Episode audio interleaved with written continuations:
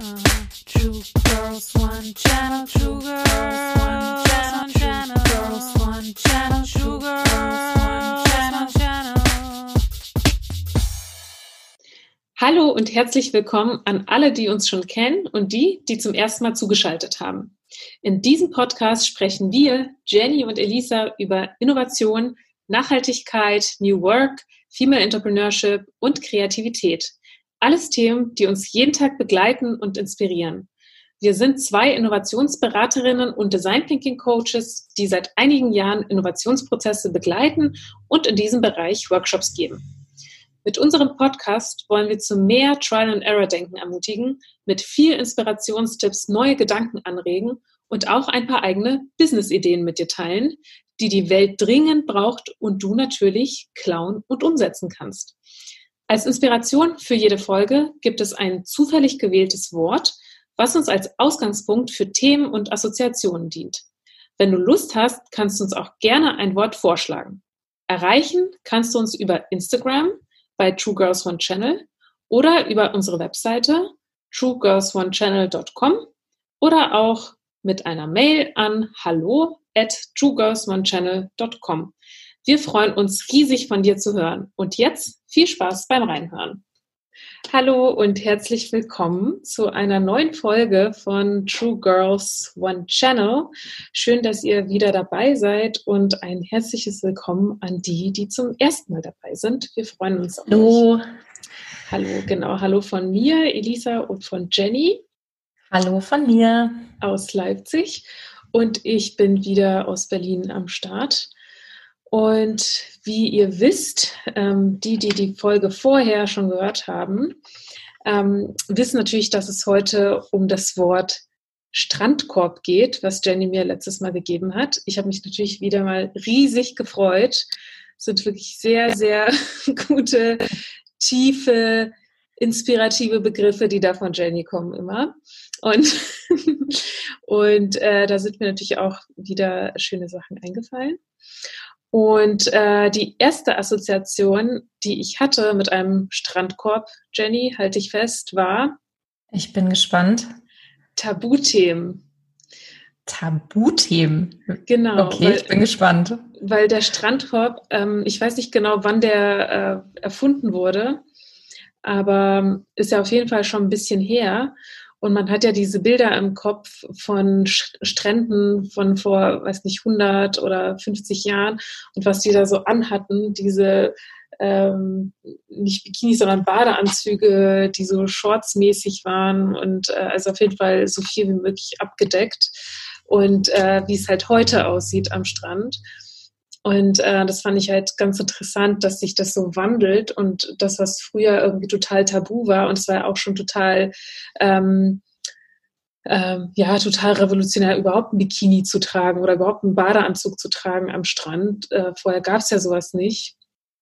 Und ähm, das finde ich halt äh, ganz interessant, dass es heute teilweise einfach so knapp ist, dass, äh, dass da kaum noch was da ist und das halt total okay ist. Also das von allen Also. Brazilian Cut oder so. Gibt's Genau, ja nicht so. Brazilian Bikini Tanga Brazilian String heißt es, glaube ich, genau.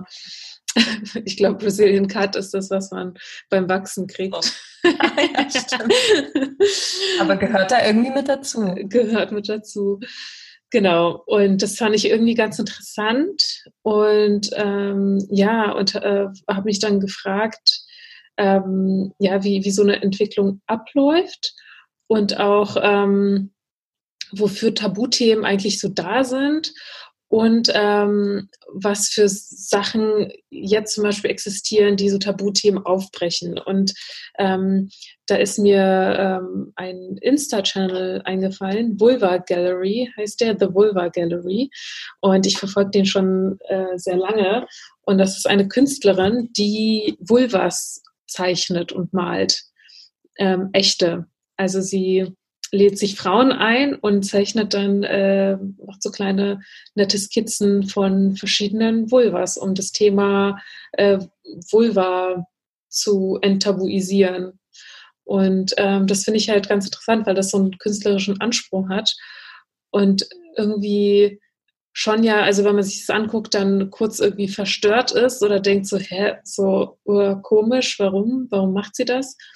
Und sich dann aber selber dabei erwischt, ja, warum nicht? Also wir haben halt so viele Repräsentationen von männlichen Geschlechtsorganen, dass es halt so normal ist, ne, so als, als Strichmännchen, so als Kitze und äh, so, ja, das ist halt irgendwie so normalisiert, aber ähm, genau, Vulvas sind noch so ein Tabuthema und auch so die verschiedenen Formen davon. Und das finde ich, macht sie halt super, dass sie das in ihrer künstlerischen Art und Weise mit den kleinen Geschichten von den Frauen dazu erzählt.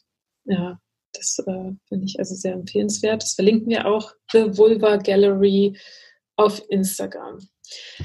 Ja, und dann äh, dachte ich mir, dass es ja ganz viele Tabuthemen gibt in, in der Gesellschaft, also generell, ne? Also ob es jetzt irgendwie Nacktheit ist oder Sexualität oder weiß nicht, was gibt's noch? Fällt dir da noch was ein? Religion, Politik, also es gibt viele. Ja, Geld ist auch so ein Tabuthema. Mhm. Und vor kurzem ja auch Gehälter. Noch, ja, und vor kurzem ja auch noch Homosexualität und ähm, und das ist halt irgendwie ganz spannend zu sehen, wie sich das wandelt. Und äh, dann habe ich mich gefragt, wie so eine Gesellschaft ohne Tabuthemen aussehen würde. Ob es sowas schon mal gab. Mhm. Weil es ist ja auch, äh, je nach Kultur sind ja, gibt es ja unterschiedliche Tabuthemen. Zum Beispiel ist der Tod bei uns ein Tabuthema, während der in anderen Kulturen einfach zum Leben dazugehört. Mhm. Und das macht ja auch was mit uns, dass wir halt einfach so viel Angst vor dem Tod haben, während das irgendwie in Mexiko irgendwie Teil des Lebens ist oder halt irgendwie in buddhistischen Kulturen einfach ähm, ein Übergang in etwas Neues ist. Ja. Ja, und ähm, ja, da, das war so das eine, was ich mir, ähm, was, was mir dazu eingefallen ist zum Thema Strandkorb. Und das andere. Auf jeden Fall sehr spannende Frage, was eine Gesellschaft ohne Tabuthemen wäre, finde ja. ich total interessant. Muss, das wird mich jetzt die nächste Woche beschäftigen. Ja, und vielleicht können wir auch mal eine Folge darüber machen, wie so eine Gesellschaft aussehen würde, mit vielleicht ein, ein paar Zukunftswissenschaftlern. Muss ähm, mal sich fragen, also was haben Tabuthemen für einen Zweck? Also vielleicht mhm. brauchen wir die ja auch, um überhaupt miteinander funktionieren zu können. Äh, finde ja. ich total spannend. Und ja. dann auch ist ja wahrscheinlich auch sehr kulturell bedingt also wie du gerade gesagt hast, in Mexiko ist der Tod was ganz anderes als in Deutschland oder in buddhistischen äh, Kulturen. Das finde ich eine total spannende Frage, wie das wäre, wenn vielleicht auch global es einfach keine Tabuthemen mehr gäbe, so alle miteinander über alles einfach sprechen können. Ja, und, und das ist eine gute Frage, was ist der Zweck von Tabuthemen? Und mir fällt einfach nichts ein. Also mir fällt kein, kein guter Zweck ein, warum es Tabuthemen gibt. Hm, vielleicht Höflichkeit, hm, Einfachheit schaffen, dass mhm. man, also es gehört ja irgendwie auch zu gemeinschaftlichen Regeln dazu. Hm, ja, ja, und vielleicht auch, also, aus, vielleicht auch so einer christlichen, wenn man das so sagen kann, Perspektive. Also da, ich glaube, da kommt es ja so ein bisschen her, ähm, ähm, dass man sich bedecken muss oder vielleicht generell aus diesem religiösen Kontext dieses Bedecken, dann äh, nicht fremdgehen ähm, und deswegen wahrscheinlich auch seinen Körper verhüllen, damit man irgendwie nicht ähm, sexuelle Reize ähm, bei jemandem hervorruft. Ähm, das hatte ja, das hatte ja seinen Zweck, aber ich finde in, in der heutigen Gesellschaft, ähm, wo wir wissen, wo es einfach besser ist, über etwas zu reden, als äh, es irgendwie so zu, zu verbieten, frage ich mich, wo ist da der Zweck? Ja, gute Frage. Mhm. Mhm. Spannende Assoziation mit dem Thema Strandkorb. Ja, und die zweite ist natürlich viel näher liegend gewesen. Ähm, also erstmal äh, ne, Thema Urlaub und Thema Urlaub zu Corona-Zeiten. Und ich finde es ganz schön, dass man äh, das Lokale so wiederentdeckt, äh, weil ich ähm, jetzt letzte Woche im Urlaub war und äh, mit meiner Freundin und wir uns überlegt haben, wo soll es dann hingehen. Und auf der Liste stand irgendwie Griechenland, Italien, Ukraine. Und ich habe jedes Mal die, die Situation beim Auswärtigen Amt gecheckt und das war uns dann irgendwie doch zu, zu risikoreich Ähm, und dann haben wir uns doch für, äh, für Frankreich, äh, Elsass, äh, entschieden, was ja total an der Grenze, also eigentlich fast Deutschland ist. Und ähm, ja, und das war ganz schön. Und ich hätte es auf jeden Fall jetzt nicht gemacht, gäbe es Corona nicht. Ja, und das finde ich ähm, ähm, ja ganz interessant, dass man sich so umorientiert auch in, in seinem Urlaubsverhalten. Wie ist es bei dir so? Ich stimme dir total zu, dass man auf einmal schaut, was ist eigentlich so um mich rum, wo könnte ich in der Nähe Urlaub machen. Und ich kann für mich nur sagen, wir haben ganz viel Camping-Equipment angeschafft, ein neues Zelt und alles, was man da so für braucht. Und ähm, machen jetzt auch eher so kleine Wochenendtrips, äh, weil wir auch gar nicht so weit in die Zukunft planen möchten, weil man gar nicht richtig weiß, oh Gott, kann ich jetzt Urlaub im Oktober planen und im September und wie lange und wollen wir da wirklich wegfliegen? Können wir dann wieder zurückkommen? Äh, es ist alles so ungewiss, dass wir viel spontaner kurz mal wegfahren und Richtung Gewohnheiten, also ja, das jetzt so insofern angepasst haben, dass wir gesagt haben, oh, wir haben lieber so ein paar Sachen zu Hause und äh, an Camping-Equipment und können dann einfach schnell mal raus, wenn uns danach ist. Anstatt jetzt lange Flugreisen zu planen. Ja, ja also ich finde es ganz schön, dass man irgendwie auch so das ähm, das, was man vor der Tür hat, irgendwie entdeckt. Und es ist auch super schön. Also gerade bei mir in der Nähe, die sächsische Schweiz oder was wir jetzt hier in Leipzig immer mal machen, ist ein Kanu mieten und dann mit dem Kanu einfach durch die Stadt so ein bisschen fahren und zum See fahren. Und das ist total schön. Ähm, und da habe ich auch Pinterest ganz viel genutzt. Ähm, wenn du für dich auch mal schauen willst, was gibt es in meiner Stadt, in meiner Umgebung so, gib deine Stadt einfach mal bei Pinterest ein und man hat das Gefühl, man lebt in einer Urlaubsregion, weil da einfach immer alles super schön aussieht. Also ich habe bei Pinterest einfach Leipzig eingegeben und dachte so, oh Gott, hier lebe ich, es sieht alles so wunderschön aus. Äh, deshalb kann ich dir nur empfehlen, äh, mach das mal und guck dir das mal an. War die gute Idee, mache ich auch mal mit Berlin wo lebe ich denn da eigentlich? Aber wahrscheinlich müsste ich da Berlin Umland oder sowas angeben oder Brandenburg mhm. oder Berliner Seen oder sowas. Ja, ja guter Punkt. Da gibt es ja dann oft auch ähm, fünf äh, Tipps für äh, Eintagesausflüge rings um Berlin oder sowas. Mhm. Da gibt es ja so alles auf Pinterest. Voll gut. Ja. Voll gut. Ja, sehr schön. Danke für den Tipp. Werde ich gleich mal am Wochenende ausprobieren. Ja, das war's zum Thema Strandkorb von mir. Äh, wenn du da nichts mehr dazu zu sagen hast. Habe ich aber. Ja. ich hatte noch so zwei kleine Gedanken. Und zwar wollte ich zum einen ähm, von einem, äh, genau, zum Thema Campen noch. Ich habe so ein bisschen recherchiert. Gerade sind ja Campervans so ein Riesenthema und ich habe mich natürlich auch damit auseinandergesetzt. Ähm, dass man seine Hotelzimmer sozusagen unten auf der Straße hat und damit einfach immer losfährt, ähm, ist aber gerade eine riesen Herausforderung, vor allem wenn man wie ich null Ahnung von Autos hat. Und dann dachte ich, gucke ich mal, was man da so mieten kann. Und man kann natürlich alles mieten.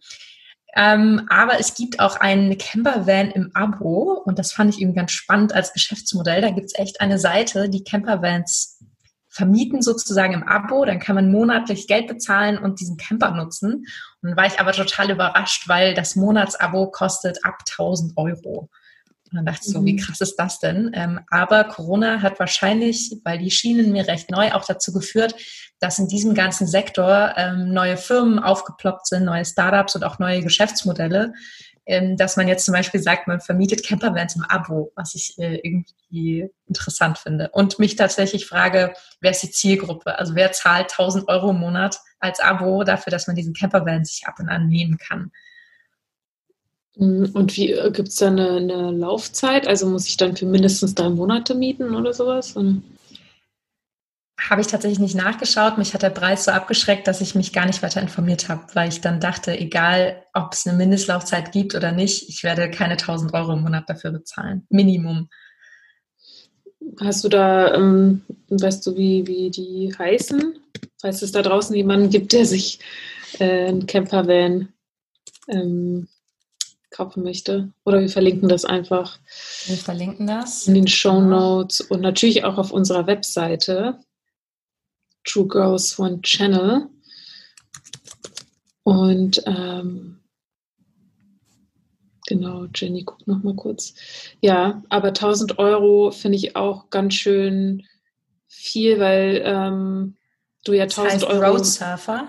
Also ich wollte jetzt keine Werbung für die machen, aber roadsurfer.com, da gibt es ein Camper-Abo. Äh, das kann man sich gerne mal anschauen. Das ist so Flexibilität im Abo, eine Rate, alles drin.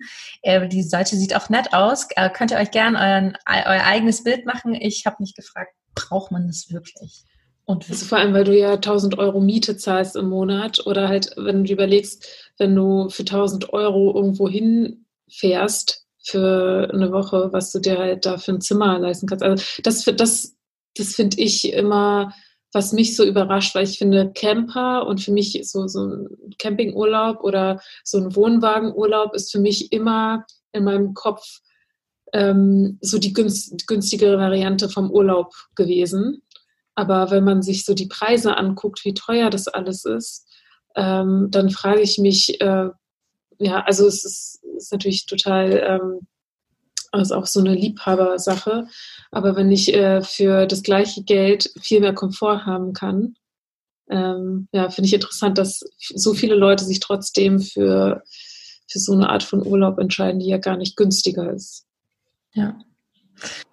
Ja, und dann hatte ich neben dem noch zwei andere Assoziationen mit dem Thema Strandkorb. Zum einen haben meine Eltern so einen Strandkorb. Sie wohnen zwar weder am Meer noch am Strand, logischerweise dann, ähm, sondern äh, auf dem Dorf und haben so einen Strandkorb. Und dann habe ich überlegt, was mache ich da, wenn ich dort bin?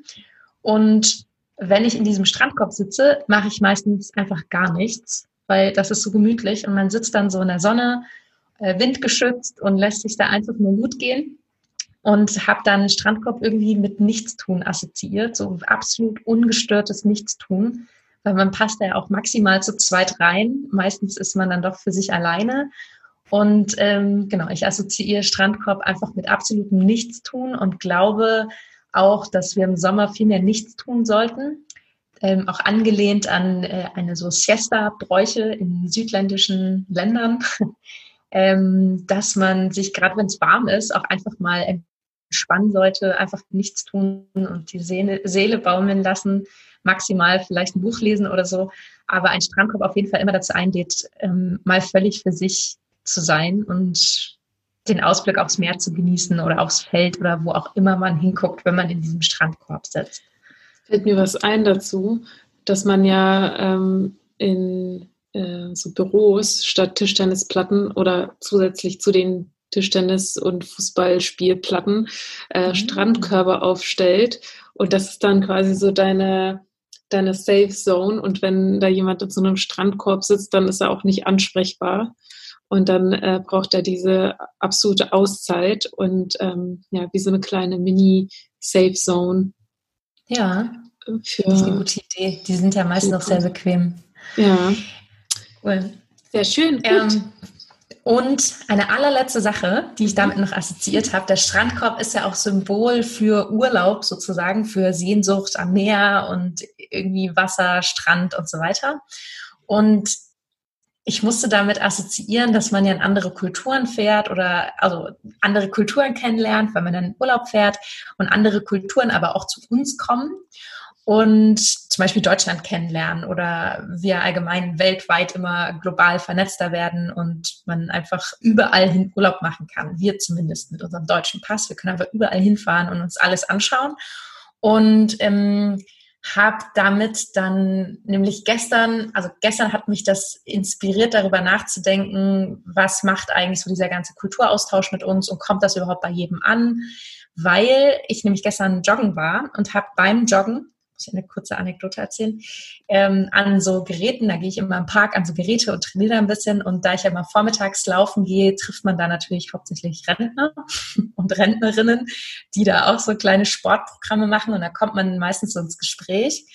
Und dann habe ich äh, oder haben wir so einen Rentner kennengelernt, der uns dann sein halbes Leben erzählt hat. Und der war im Orchester und ist gerade in Rente gegangen und ist weltweit super viel gereist, also äh, Geschäftsreisen im Sinne von so Orchesterreisen und hat uns dann von Japan erzählt und überall, wo er dann war und wie fantastisch er das fand und wie sehr, das wie sehr er das vermisst.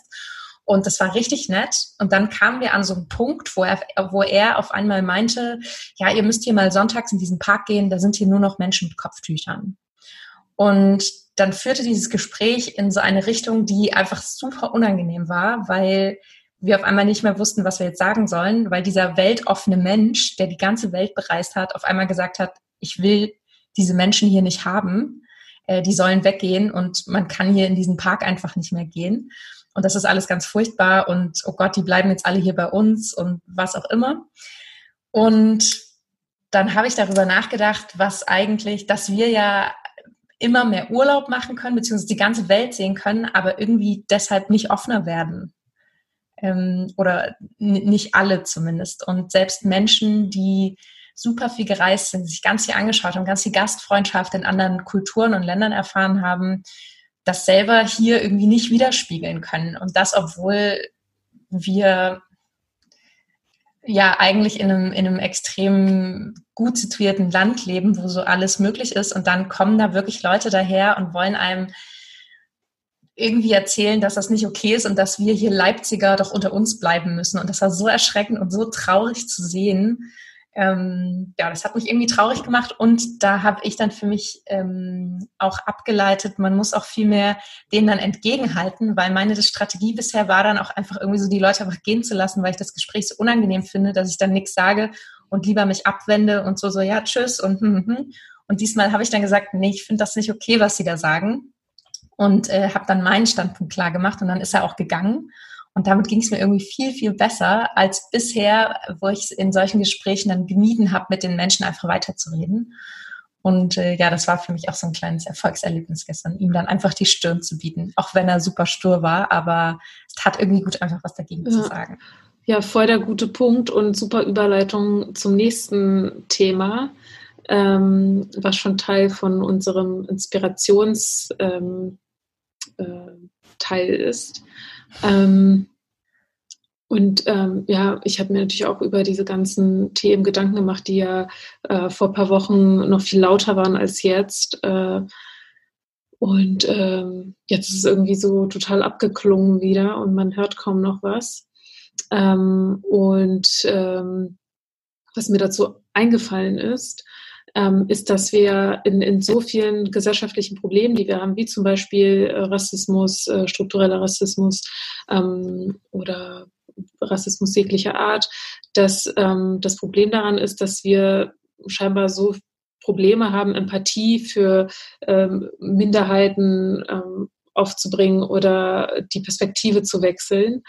Und dann habe ich mir überlegt, dass, dass man so ein Empathiezentrum aufmachen müsste ähm, für solche Probleme, wie zum Beispiel Diskriminierung in, in jeglicher Form.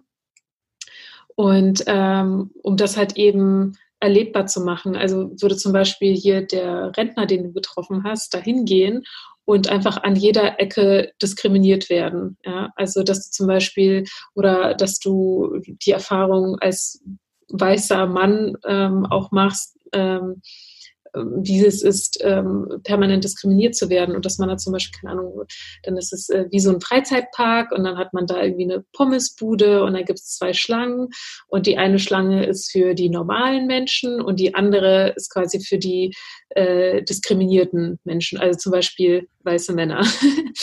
und dann ähm, darf man, äh, darf erst ein Mann quasi, kommt erst ein weißer Mann an die Reihe, wenn äh, zehn von der anderen Schlange dran gewesen sind, zum Beispiel. Und ähm, also, dass man sich halt so Situationen überlegt, ähm, wo Diskriminierung passiert und diese Leute, die normalerweise nicht in diese Situation kommen, dass sie diese Situation erleben. Also natürlich, äh, das weiße Männer sind natürlich nur ein Beispiel. Ähm, aber ähm, genau, oder eben halt einfach Menschen, die ähm, Probleme haben, Empathie für diese Gruppen aufzubringen, wie zum Beispiel der Rentner, den du getroffen hast. Aber halt auch Sachen wie Fahrradfahrer und Autofahrer. Ja, da gibt's ja auch immer äh, viel zu wenig ähm, Empathie füreinander oder Menschen, die, die der Meinung sind, dass es den Klimawandel nicht gibt oder dass der nicht relevant ist, was ja auch teilweise ein Generationenkonflikt ist und äh, die, die jungen Menschen sich halt viel eher ihre Zukunft vorstellen können, wo es halt ähm, keine Ahnung, die ganze Zeit nur Umweltkatastrophen gibt und kein Wasser gibt und äh, die Älteren setzen sich damit vielleicht gar nicht auseinander, weil es für sie nicht relevant ist. Oder zum Beispiel, wenn du als Migrant in ein neues Land kommst und die Sprache nicht sprichst, ja, wie fühlst du dich dann? Und du kannst keinen fragen, ähm, weil, weil er dich nicht versteht und du verstehst auch nicht, was die, was die dir sagen. Ne, also so, so eine Erfahrung zu machen, die du normalerweise im Alltag nicht machst, um zu verstehen, wie fühlt sich eigentlich so eine Randgruppe. Also so praktisch wie so ein Ort oder Zentrum, wo Menschen in die Rolle des Gegenübers hineinversetzt werden und man einfach an seinem eigenen Körper erfährt, wie ist das so? Wie fühlt sich das eigentlich auf der anderen Seite an? Genau, genau. Und, oder wenn du zum Beispiel dann äh, als, als normale weiße deutsche Familie da reingehst und dir gesagt wird, äh, hier, nee, deine Kinder können da nicht spielen, weil, weil, einfach weil. Und, und warum fährst du überhaupt so ein Auto? Genau. ja. Warum hast du ein Handy? Das wird dir jetzt abgenommen. Ja. Und dann habe ich weitergedacht, dass, ähm, also wenn es dieses Empathiezentrum gibt, dass es ja auch ein Ministerium für Empathie und Menschlichkeit geben könnte. Mhm. Und ähm, also wirklich nur, dass es halt so eine, so eine staatlich verankerte Institution gibt, die sich genau darüber Gedanken macht. Und dann habe ich mir gedacht, dass man, äh, was ist, wenn man diese ganzen Ministerien, weil das ist ja auch schon, das gibt ja auch schon so viel vor, also so die Denkstruktur von so einem Staat. Was ist, wenn man die halt komplett abschaffen würde und sich neue Ministerien überlegen würde? Also, dass mhm. du zum Beispiel nicht ein Ministerium für Bildung hättest, sondern ein Ministerium für Potenzialentfaltung oder Ministerium für Innovation oder Ministerium für Kreativität und Veränderung, ähm, dann würdest du auch, ich glaube, dann würde das ganze System anders aussehen, dann würde das Bildungssystem anders aussehen. Beziehungsweise bräuchten all die Ministerien, die es jetzt gibt, auch mal so eine Empathie-Erfahrung. Ähm, die müssten, ich glaube, alle Menschen im Bildungsministerium müssten einfach mal ins Bildungswesen eintauchen, in der Praxis, ins operative Geschäft und sehen, dass das, was da so abläuft, nicht cool ist. Und das über alle Schichten hinweg. Einfach ja. mal sich Brennpunktschulen anschauen, das ganze System anschauen, das ist ja, einfach viel öfter diese Erfahrung machen, was in der Praxis eigentlich los ist. Das Problem ist ja auch oft, dass Theorie und Praxis so krass entkoppelt ist. Mhm. Ja, ja, das ist das auf Entscheiderebene auf jeden Fall. Ja. Ja, aber ich finde, ich glaube, dass wenn du, wenn du die Ministerien schon anders aufbaust, dann, dann wird das ganze Konstrukt dahinter auch anders sein und, und das Ziel des Ganzen. Also ähm, das Ziel jetzt ist ja, ähm, einen Menschen durch dieses ganze System durchzuschleusen, ähm, dass er dann irgendwie ein, ein, guter, performanter Arbeiter wird in der Wirtschaft. Und äh, das Ziel ist ja nicht, ähm, das Potenzial von jedem Einzelnen so zu entfalten, dass er glücklich ist mit dem, was er macht und ähm, seine Talente ausleben kann. Das ist ja nicht das Ziel. Weißt Beziehungsweise du, das eine System, was es gibt, holt einfach nicht die Breite an Menschen ab, die es da draußen eben gibt. Und hat auch das gar nicht das Ziel dazu, dass, dass man sich entfaltet und kreativ entfaltet und seine Talente entfaltet, sondern du musst eher funktionieren, wenn du fertig bist mit, mit deiner Bildungsreise. Mhm. Ja, und ähm, genau, das waren meine Gedanken. Und dann halt natürlich auch zu dem äh, Thema am Anfang, dann es, müsste es ein Ministerium für Enttabuisierung geben. Ah, okay. Auch spannend.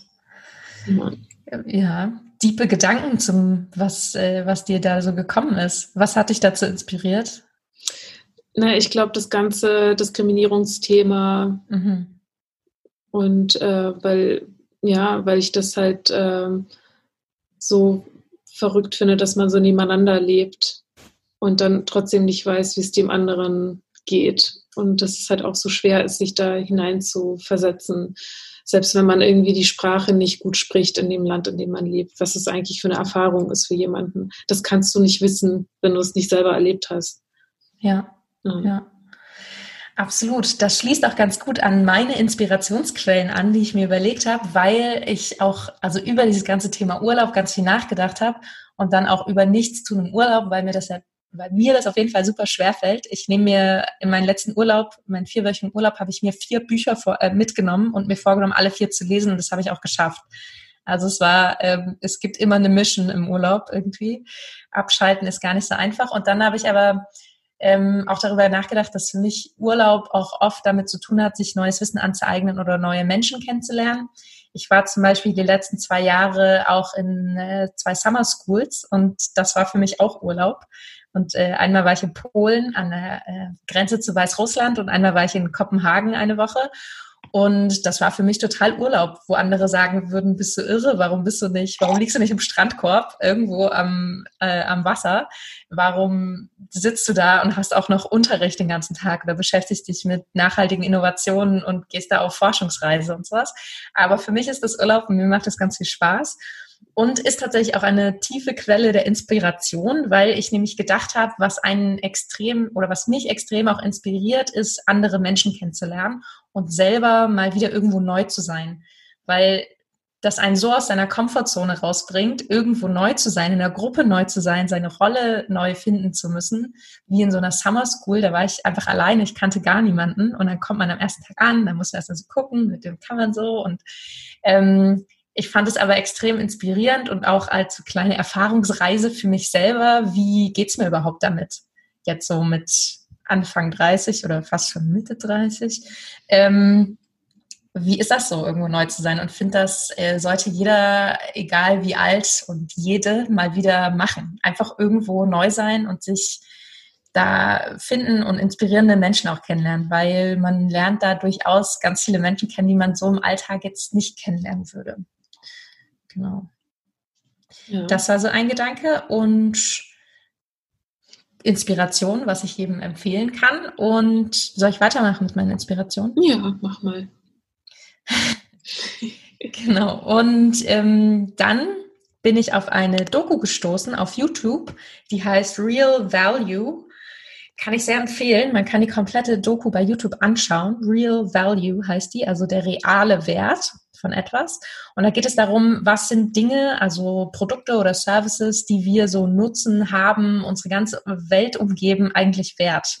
Und wer bestimmt diesen Wert? Und ähm, das vor allem auch mit der Frage zu, wie wichtig sind denn so, soziale Aspekte? Also auch zu hinterfragen, wenn man jetzt Investor oder Investoren ist oder der Staat, Warum unterstützt man nicht primär Unternehmen, die sowohl einen wirtschaftlichen oder monetären Wert schaffen, als auch einen sozialen Mehrwert für die Gesellschaft?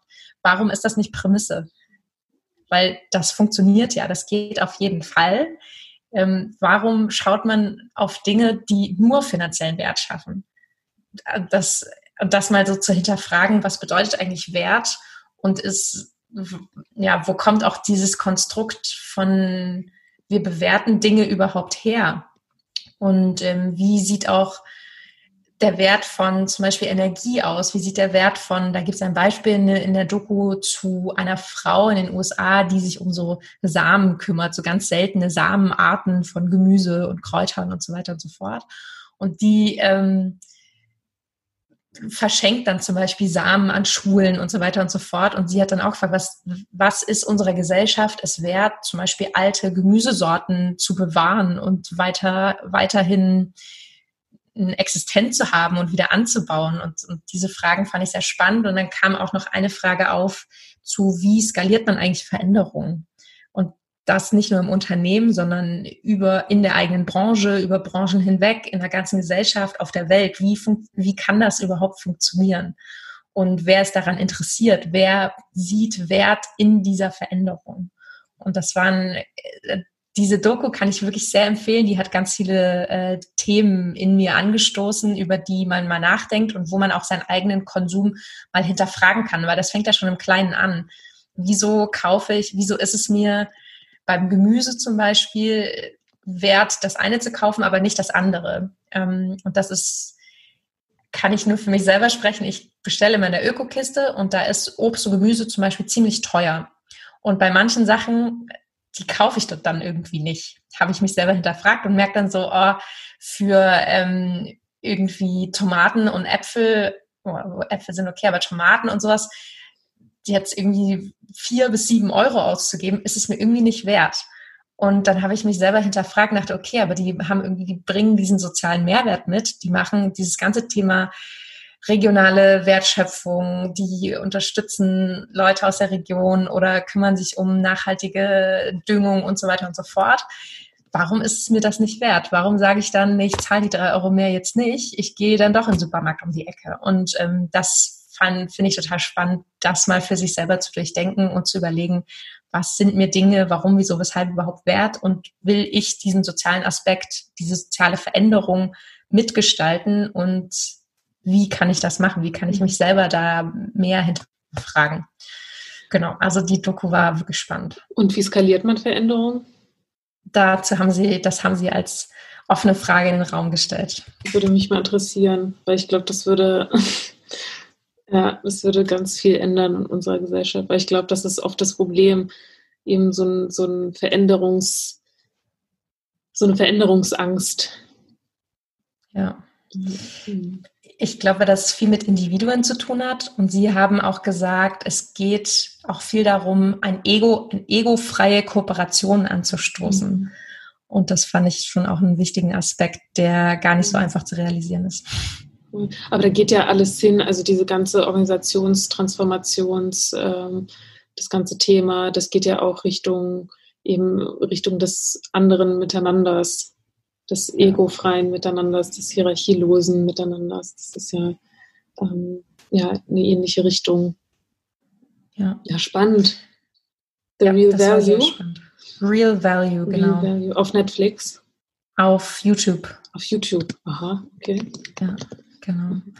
Genau, die kann ich sehr empfehlen. Außerdem zum ganzen Thema Urlaub ein Magazin, was ich sehr, sehr mag. Das heißt Reportagen. Das kann ich sehr empfehlen. Das ist meine liebste Urlaubslektüre. Äh, das sind so kurz, Kurzreportagen, kurz geschriebene Dokumentationen über unterschiedlichste Themen weltweit von Journalisten ähm, wunderbar aufgearbeitet. Das kann ich jedem für die Reisetasche empfehlen sehr inspirierende Geschichten dabei.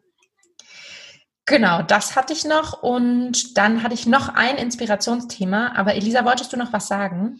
Also ich, das sind auch zwei Inspirationssachen, die ähm, gerade gepasst haben, aber du kannst auch erstmal fertig machen und dann. dann du kannst deine anfügen, wenn es gerade passt. Ähm, ja, da, da geht es äh, da auch vor allem um ähm, Lebensmittel und Landwirtschaft. Und das eine ist Crowdfarming. Das ist eine Plattform, äh, bei der man in größeren Mengen direkt beim Bauern bestellen kann, ohne Zwischenhändler, ähm, was halt dafür sorgt, dass bei den Bauern einfach mehr ankommt. Und ähm, das ist halt ganz schön, weil die Bauern da ähm, beschrieben werden mit so kleinen Biografien und Fotos und mit der, mit der Art der Landwirtschaft. Und es ist halt ganz, ganz süß gemacht. Und ich habe da schon ähm, Öl bestellt, Zitronen, Mandarinen, ähm, Schafsdecken, ähm, ja, und äh, also es ist ähm, ja eine, eine super Idee und ähm, genau, Crowd, Crowdfarming heißt das. Und man kann auch Sachen ähm, adoptieren. Ich hatte zum Beispiel zwei Jahre ein Schaf, adopt, nicht adoptiert, sondern wie heißt das, ähm, äh, wenn man äh, eine Patenschaft übernehmen, genau, oder halt, äh, also du zahlst quasi dann äh, eine Patenschaft für so ein Jahr für ein Schaf oder einen Olivenbaum und dann bekommst du quasi die Ernte am Ende. Und das finde ich auch irgendwie eine ganz süße Idee. Und ich konnte mein Schaf auch, ähm, konnte ihm einen Namen geben. Das habe ich natürlich nach mir benannt. Ähm, ja, und das äh, ja, ist irgendwie eine ganz, ganz süße Sache und äh, ja, ist schön, ja, also ne, das ist wieder so diese Wertgeschichte ähm, schön, solche Leute zu unterstützen. Also Crowdfarming kann ich sehr empfehlen. Und dann ähm, das zweite auch äh, zum Thema Landwirtschaft, lustigerweise. Auch eine Doku, die ähm, ich vor ein paar Wochen geguckt habe, The Biggest Little Farm auf Netflix. Auch äh, extrem empfehlenswert. Richtig, richtig, richtig cool gemacht. Und da geht es darum, wie zwei, also wie ein Pärchen äh, aus der Stadt aufs Land zieht und da komplett ähm, das Landwirtschaftsleben äh, und, und wie das alles funktioniert, für sich lernen muss und entdecken muss und versucht eben so eine Landwirtschaft herzustellen, wo sich alles ähm, gegenseitig äh, bedingt und in Balance hält. Und diese Reise, die halt mit sehr vielen ähm, ja, äh, Hindernissen und äh, Schaltermomenten verbunden war, haben sie halt über sieben Jahre dokumentiert und das ist echt eine, also eine super, super, super Doku. Und ähm, wenn man sich das anguckt, denkt man, oh Gott, alles müsste, also die komplette Landwirtschaft müsste eigentlich so funktionieren, weil halt komplett ohne Dünger und Pestizide, wirklich nur so, wie die Natur sich selber irgendwann äh, erschaffen hat oder sich das so überlegt hat, so zu sein, wie sie ist. ähm, so haben sie das eben wieder aufgebaut und quasi dann irgendwelche Plagen mit natürlichen Feinden äh, bekämpft. Sehr, sehr interessant, mhm. das kann ich sehr empfehlen. Und ohne dass wir uns abgestimmt haben, haben wir in dieselbe Richtung gedacht. Finde ich sehr spannend. Ja, also nochmal der Name The Biggest Little Farm auf Netflix und Crowdfarming-Plattform. Aber verlinken wir natürlich auch euch alles Genau. Was hattest du noch? Was war dein, dein nächster Inspiration? Ich hatte noch einen Inspirationsmoment und zwar schaue ich ja so gern so Krimiserien, so ein bisschen einfache Krimiserien zum Abschalten. Braucht man zwischendurch auch mal. Und da gibt es auf äh, Amazon Prime eine Serie, die heißt White Collar, also so weißer Kragen. Ähm, und da geht es um einen Meisterdieb, der dann mit dem FBI zusammenarbeitet, also so Berater für das FBI ist. Und ähm, das hat mich irgendwie inspiriert dazu, dass ich darüber nachgedacht habe, dass man sich ja so den Feind ins Boot holt. Ähm, und dann habe ich zufällig auch so ein Zitat oder ich habe so eine Anmerkung gelesen irgendwo, dass der Feind äh, sein, der größte Lehrer ist, den man im Leben hat. Und wenn man den ähm, sozusagen nicht abstößt und sagt, so Gott mit der Person, also man muss mit seinem Feind nichts zu tun haben, aber man kann diese Person als Inspirationsquelle nutzen, um über sich selber und über andere zu lernen und deren Denkweise zu lernen und auch besser zu verstehen. Und das fand ich irgendwie total spannend, weil genau das passiert ja in dieser Serie. Das FBI will Verbrechen bekämpfen und um diese Verbrechen zu bekämpfen, holen sie sich jemand ins Boot, der diese Verbrechen begeht, weil die Person genauso denken kann wie die Verbrecher, die sie eben jagen. Und dieses Prinzip fand ich total spannend, weil ich dachte, eigentlich kann man das viel öfter anwenden, auch gerade wenn man jetzt zum Beispiel im sozialen, also so als Social Startup startet oder so und immer sagt, wir wollen gegen die Konzerne ankämpfen, wir wollen alles anders machen und wir wollen andere Lieferketten und anderes dies und das und jenes. Das ist ja fantastisch. Trotzdem muss man ja verstehen, wie tickt die Welt da draußen eigentlich. Ähm, und selbst wenn man als Grassroot-Initiative irgendwo startet, macht es ja immer Sinn, erstmal zu gucken, wie funktioniert das System um mich herum eigentlich und was will ich verändern ähm, wie ist die Denkweise und so weiter und so fort. Und ähm, da dachte ich, kann man sich dieses Prinzip ja auch zunutze machen und immer dann, wenn man so an Grenzen stößt oder keine Lösung findet für bestimmte Probleme, sich einfach mal jemanden ins Boot holen oder sich mit Menschen austauschen, die in diesem Problem drinstecken sozusagen oder dieses Problem sogar mit verursachen, dass man versteht, wie ticken die und was kann man da überhaupt verändern. Auch wieder ein guter äh, Punkt für, für mein Empathiezentrum. Ja. Genau. Und auch tatsächlich, wir arbeiten ja viel mit Design Thinking, auch der Ansatz vom Design Thinking, dass man erstmal versucht, das Problem zu verstehen oder erstmal das System, in dem eine bestimmte Thematik überhaupt stattfindet, zu verstehen und wirklich sich in die Schuhe des Nutzers, der Nutzerin zu versetzen und zu gucken, was macht das überhaupt mit mir? Was heißt das? Wie, wie ticken Banker oder wie tickt ähm, wie sieht so eine Fabrik in Indien überhaupt aus, wie sich mit diesem Fabrikinhaber, wenn man die Möglichkeit hat, auch einfach mal zu unterhalten und, und so den ganzen Kontext dessen auch zu verstehen und sich dieses Wissen dann für die eigene Arbeit zu Nutzen machen und nicht per se zu sagen, oh, mit denen will ich nichts zu tun haben. Und das war für mich eine äh, gute Erkenntnis, die ich jetzt mehr für mich integrieren will. Äh, genau. Das war mein zweiter von dem Feind lernen, genau, den Feind als Lehrer sehen. Mhm. Ja, gut. Oder Lehrerin. Sehr gut. Ja. Genau, das waren meine Inspirationen der letzten Wochen. Cool. Sehr schön. Dann hast du, hattest du mir noch gesagt, dass du ein paar Business-Ideen mitgebracht hast. Ja, genau. Die passen auch ganz gut zu dem ganzen Thema Urlaub und ähm, äh, Landwirtschaft tatsächlich. Mhm. Und äh, das kann ich ganz schnell erzählen. Idee 1. mein mich fortwährendes begleitendes Thema Pflanzen und Absenker. ähm, und in mir wurde so ein bisschen ähm, der Abenteurer geweckt und ich möchte gern Pflanzen haben, die natürlich niemand anders hat. Ähm, oder die es nicht so oft gibt, wie diese Pflanzen, Ego. die alle so pinke Blätter haben und so. Ego. Genau, das ist äh, mein Ego-Sammlerherz, Sammlerinnenherz. Und deswegen dachte ich, wäre es cool, wenn es eine äh, Plattform zum Tausch für so Pflanzen und Absenker gebe, weil bei eBay Kleinanzeigen gibt es das zwar, aber irgendwie befriedigt das mein, es befriedigt mich nicht. Und ähm, es gibt nicht so richtig was, wo man irgendwie deutschlandweit oder in meiner Region so Absenker tauschen kann. Das fände ich richtig cool. Ich könnte mir da eher Meetups vorstellen, dass man so Senkertausch, Absenkertausch, Meetups organisiert. Und dann komme ich da mit meinen Absenkern und tausche. Ja, das finde ich gut. Mhm. Vielleicht solltest du das in Leipzig mal starten. Und dann wird es, ja. glaube ich, ganz groß. Ich fühle ja. das. Es wird richtig groß. Ja, mein Problem ist halt immer, ich will auch Geld verdienen. Ähm.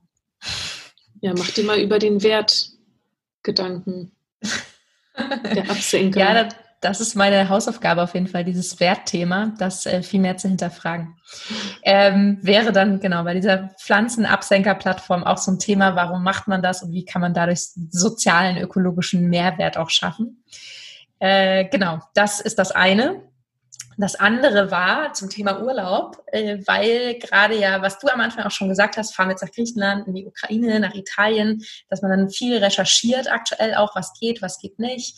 Ähm, da habe ich gedacht, warum gibt es nicht eine Map oder warum ist es nicht bei Google Maps oder in anderen Map-Apps äh, integriert, dass man einfach so draufklickt auf ein Land oder auf eine Region und es zeigt einem direkt an, was gelten hier für Restriktionen, brauche ich da ein Visum, brauche ich, was brauche ich überhaupt, dass man das alles auf einen Überblick hat. Äh, brauche ich Impfungen, hm, darf ich da einreisen, muss ich danach in Quarantäne, dass man das alles so super easy im Überblick hat und nicht so sich ewig durchrecherchiert und so die Hand fast abfällt, weil man super viel klicken und recherchieren muss, äh, sondern eine übersichtliche Map mit, was gerade erlaubt, wo, wie, wann. Mhm. Wie so eine Reisemap. Ja, mhm. die aber so ganz einfach gestaltet ist. Man geht einfach nur über die Region oder Länder und sieht sofort, was da gerade Phase ist. Genau, ja. das habe ich nämlich nicht gefunden. Und eigentlich wäre es noch cooler, also darauf aufbauend, wäre es cooler, wenn du schon deine Daten eingibst. Also äh, wenn die App schon deine, also kennt, wo du herkommst, äh, was für Impfungen du hast, ähm, ja. wo du in welchen Ländern du vorher schon warst, weil das, das kann ja auch manchmal eine Restriktion sein. Ähm, genau, sowas. Ja. Und dann wird dir das Ja, sowas wäre super. Mhm. Ja, aber selbst vor Corona war es ja so, wenn man jetzt ins Ausland reist, muss man immer ewig recherchieren, dann muss man im Tropenzentrum anrufen, dann muss man irgendwie beim Auswärtigen Amt gucken, dann muss man bei der Botschaft gucken, brauche ich ein Visum oder nicht und genau, sowas wäre irgendwie mhm. cool. Mhm. Und Für das könnte, mehr Einfachheit beim Reisen. Ja, und das könnte finanziert sein von irgendwelchen Reiseministerien aller ja. Welt eigentlich, weil es ist ja, ja. in ihrem Interesse. Mhm. Ja, mhm. cool, coole Idee. Was hast du noch? Genau, dann hatte ich noch, weil ich eben äh, über Produktion von Lebensmitteln, Landwirtschaft, Überproduktion und so weiter nachgedacht habe, ähm, gedacht, warum überproduzieren Unternehmen überhaupt noch? Also warum werden Lebensmittel weggeschmissen, die ja produziert wurden, anscheinend ohne zu wissen, ob die Nachfrage überhaupt da ist. Einfach nur, weil wir im Supermarkt gehen wollen und volle Regale haben wollen, was ich ja per se eigentlich auch schon schwierig finde. Ähm, und da habe ich gedacht, in unseren Zeiten, wo wir in Big Data, wo auch die Industrie 4.0 irgendwie alles nachvollzogen wird, alle Daten da sind, man genau weiß, wie viel wird wann, an welchem Tag, in welcher Stunde produziert, was läuft da übers Band und so weiter, wie viel Liter Kuhmilch produzieren wir am Tag. Ähm, wieso kann man das nicht mit dem eigentlichen Verbrauch abgleichen? Und viel besser vorhersagen, wie viel in einer bestimmten Zeit genutzt wird, weil Kaufentscheidungen oder Kaufgewohnheiten und Essgewohnheiten, die ändern sich ja nicht jeden Tag. Eine vierköpfige Familie oder auch ein allein ein Haushalt von einer Person, so ein Solarhaushalt, werden ja nicht von den einen auf den anderen Tag permanent komplett ihre Einkaufsgewohnheiten verändern. Das passiert ja eher nicht. Ähm, wird ich, wirklich ich, wird wirklich so viel weggeschmissen, weil überproduziert wird oder weil Leute die Sachen kaufen und die dann im Kühlschrank vergammeln und dann weggeschmissen werden? Also genau, mir ging es eher nicht um die private Perspektive, wie viel privat weggeschmissen wird, sondern wie viel die Industrie wegschmeißt. Also so Supermarktketten zum Beispiel, wo mhm. das Ablaufdatum ähm, verfallen ist und so weiter. Und da habe ich mich einfach gefragt, wieso passiert das immer noch? Wieso gibt es keine KI oder Algorithmen oder Big Data? Da stecke ich nicht so tief drin, was das genau machen könnte. Aber wieso kann man das nicht viel besser prognostizieren und sagen, wir brauchen aktuell einfach nicht so viel? Oder im Sommer brauchen wir einfach nicht so viel, keine Ahnung, von Reis importieren oder so, weil weniger Reis gegessen wird. Oder ich weiß nicht, aber auf mhm. jeden Fall gibt es da ja jahreszeitliche Unterschiede.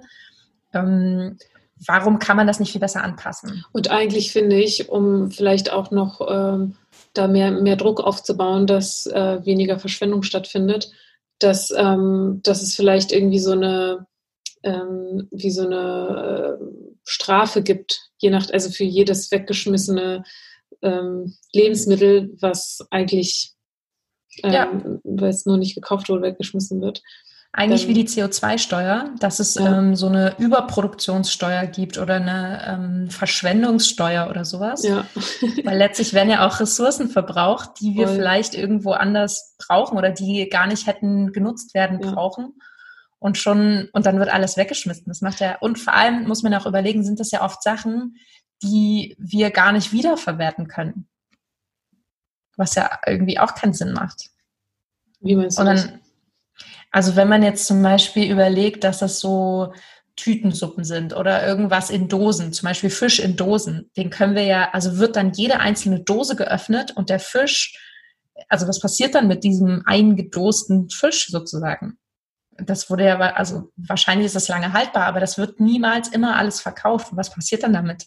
Und können wir das in irgendeinen Kreislauf wiederverwerten oder kann man das eigentlich gar nicht wiederverwerten? Man hat den Fisch jetzt getötet, abgepackt und dann ähm, schmeißt man es irgendwo auf einen riesigen Müllhaufen. Ja, na, so, so passiert es ja.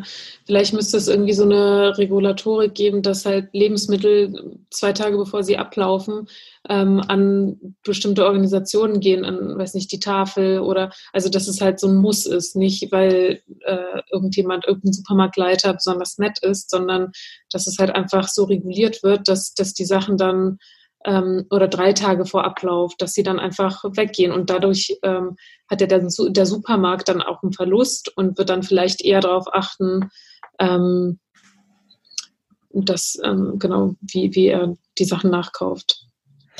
Ja, also da, ja, und da müsste man dann in dieser Kette auch nochmal gucken, wer ist dafür überhaupt verantwortlich. Ne? Und das sind wahrscheinlich ganz viele äh, Mechanismen von, es ist halt günstiger, 3000 zu kaufen als 1000 oder also da gibt es wahrscheinlich super viele Mechanismen, die da bedacht werden müssen. Aber dass man das einfach viel bedarfsgerechter macht und auch dann die Produzenten dazu anhält, einfach nicht so viel zu produzieren. Und wenn mal was nicht da ist, dann ist es halt nicht da. Da müssen wir vielleicht mal mit jemandem reden, der da drin steckt, um Empathie ja. für ihn zu gewinnen und auch zu verstehen, warum das überhaupt passiert, dass, dass noch so viel weggeschmissen wird, scheinbar unverkauft. Ja. ja. ja. Also wenn genau, ihr da draußen jemanden, jemanden kennt, der sich damit auskennt, dann ähm, gerne an uns. Ja, also das hat mich sehr beschäftigt, warum das noch nicht nachhaltiger irgendwie produziert werden kann, also in Mengen, die auch wirklich verbraucht werden können. Mhm. Genau, das war das eine. Und dann hatte ich in dem Zug habe ich mich gefragt, was passiert eigentlich mit abgelaufenen Getränken? Weil ich hatte neulich so ein abgelaufenes Getränk aus Versehen irgendwo, da war das äh, Haltbarkeitsdatum abgelaufen oder Mindesthaltbarkeitsdatum. Und dann habe ich mich gefragt, was passiert damit? Sitzt irgendwo jemand und schraubt diese Flaschen wieder auf und kippt diese Getränke weg? Garantiert. Ich glaube, es gibt den Getränke wegkipp ähm, Mann. Und der kriegt alle Flaschen und kippt äh, die Getränke aus den Flaschen raus. Ja, und da, also, und in dem Zug habe ich mich dann gefragt, Getränke heißt ja auch immer, da wurde irgendwie Wasser verbraucht. Ähm, also auch da stecken ja Ressourcen drin, die für uns überlebenswichtig sind. Wie kann man dann abgelaufene Getränke oder wie werden die wiederverwertet? Kann man die recyceln? Passiert das? Und das nehme ich mir so als Hausaufgabe mit, das mal zu recherchieren, weil mhm. mich das. Äh, ich glaube, das ja. kommt alles auf einen riesengroßen Haufen und wird verbrannt. Das ist so meine Getränke Annahme. brauchst du ja nicht verbrennen. Aber mh, mm, die gucken ja nicht nach, ist die Flasche voll, die jetzt auf dem äh, die jetzt in der Mülltonne liegt oder nicht. Die gucken, die. Dann kommt es gucken darauf an, ist das eine. Dose, ist das eine Glasflasche, ist das eine Plastikflasche? Genau, und wenn es jetzt irgendwie einfach alles in, in dem Sammelcontainer ist, da wird es ja nicht nochmal geguckt, was da drin ist. Hm. Ja, aber ja, recherchiert das gerne bis zum nächsten Mal. Ich habe noch eine Sache, die mir aufgefallen ist beim Fahrradfahren. Ähm, ich bin auf dem Fahrradweg gefahren und es war eine Katastrophe, weil da überall ständig irgendwelche Wurzeln kommen und Äste, die ins Gesicht schlagen. Ähm, aber vor allem der Untergrund halt ähm, meistens total kaputt ist. Ähm, und dann habe ich mich gefragt, ob man nicht, ich meine, wir haben so viele Ingenieure im Land und auch global, ähm, ob man da nicht eine, einen Untergrund erschaffen kann, der robust und trotzdem flexibel ist und deswegen nicht bricht, dass dann die Wurzeln von den Bäumen äh, nicht gleich irgendwie den ganzen Fahrradweg aufbrechen. Mm, Und genau, also wenn da, da draußen jemand zuhört, der äh, Untergründe entwickelt, dann bitte einen neuen Fahrradweg-Untergrund äh, designen. Ja, weil so geht es hier nicht weiter. Wie soll man denn da Fahrrad fahren drauf? Und Aber auch eine spannende Frage, ob man nicht das Fahrrad anpasst, was besser darauf reagieren kann, oder ob der Belag von Fahrradwegen so gestaltet werden kann, dass er sich besser an die Natur anpasst, sozusagen. Das glaube ich nämlich auch, weil, also ich glaube schon, dass es der, der, der Belag ist, weil Asphalt ist ja auch so, so ein blödes, ähm, so ein blöder Stoff eigentlich, weil ständig bricht irgendwas auf und es muss ständig neu gemacht werden und wie viel Geld da in, in Straßen ähm, äh, Baustellen reingeht, ist halt auch verrückt. Und wenn man das nehmen würde und einfach neuen Stoff sich überlegen würde, der weniger bricht und nicht nach jedem Winter tausend Schlag, Schlaglöcher entstehen, der halt einfach flexibler ist und trotzdem irgendwie fest. Ähm, genau. Das, ähm, glaube ich, ist ein, ein großer Punkt da draußen in, auf den Straßen. Und dann ähm, habe ich mir einen kleinen Aufruf an die Zuhörer überlegt. Wenn euch Zuhörerinnen. Zuhörerinnen, wenn euch Sachen im Alltag begegnen, äh, für die ihr noch keine Lösung seht oder es noch keine Lösung gibt und ihr euch total darüber ärgert, wie ich auf meinem Fahrradweg, ähm, dann schreibt uns das und wir überlegen uns eine Lösung dafür. Also Mhm. Schreibt uns Darauf Sachen, freue ich mich sehr. ja, die euch in eurem Alltag nerven und wo ihr denkt, da, da muss es doch eine Lösung für geben. Ähm, ja, dann äh, überlegen wir uns eine Lösung. Vielleicht. Challenged uns gern. Das Challenge. würde richtig viel Spaß machen. Ja, wir stehen drauf. So, das war's auch schon. Ja, das war's. Wir sind durch. Vielen Dank. Strandkorb, cool. Ja, gut. Jenny, bist du bereit für dein Wort? Ich bin bereit für mein Wort und mehr als gespannt. Ja, und das ist inspiriert von der Folge heute. Und dein Wort für die nächste Folge ist Tabu. Das Spiel. Nein, nein, nicht das Spiel, sondern so Tabuthemen, Tabuisierung. Okay, Tabu. Okay, ich darf ja eh kein Veto einlegen. Also danke, danke, Ja. danke. Ich beschäftige mich also mit Tabu. Genau, mit Tabu, Tabuisierung und vielleicht auch ähm, ein, eine ähm, Idee, wie könnte so eine enttabuisierte Gesellschaft denn aussehen? Das würde mich interessieren. Es wäre schön, wenn du dich damit mal auseinandersetzt, Jenny. Okay. Und ähm, genau, nochmal ein, ein Wort zu, zu Themenwörtern. Ähm, ihr könnt uns natürlich auch eure Themenwörter schicken und wir haben auch schon ein paar Themenwörter von euch bekommen, die wir alle Vielen, vielen sammeln. Dank dafür. Vielen Dank dafür, mh, die wir alle sammeln und natürlich auch in einem der Podcasts auf jeden Fall verwerten werden. Und ähm, ihr könnt uns die Wörter auf Instagram bei True Girls One Channel mh, einreichen, aber auch über unsere Webseite truegirlsonechannel.com. Und ähm, Ihr könnt uns auch eine E-Mail schreiben an hallo at truegirlsonechannel.com. Freuen wir uns auch sehr. Genau, und natürlich nicht nur mit Wörtern und Themenvorschlägen, sondern auch Sachen, die euch im Alltag ärgern oder auch grundsätzliches Feedback ähm, zu allem Möglichen, zu den Jingles, zu unseren Stimmen. Äh, sollen wir leiser, lauter, more sexy reden? Let us know. Und wenn du ein Experte oder Expertin bist auf irgendeinem Bereich, in dem wir uns unterhalten haben, dann äh, schreib uns natürlich auch super gerne. Wir machen auch gerne ein Interview mit einem Experte oder Expertin zu den genannten Themen. Genau, und ähm, die, in den nächsten Podcasts werden auch Interviews dabei sein. Könnt ihr euch schon drauf freuen. Ähm, ja, und sonst habt Das war's. Ein, das war's. Habt einen wunderschönen Tag, Abend, Nacht, Morgen, wann Urlaub. Ihr das hört, Urlaub. Und ja, bis zum nächsten Mal.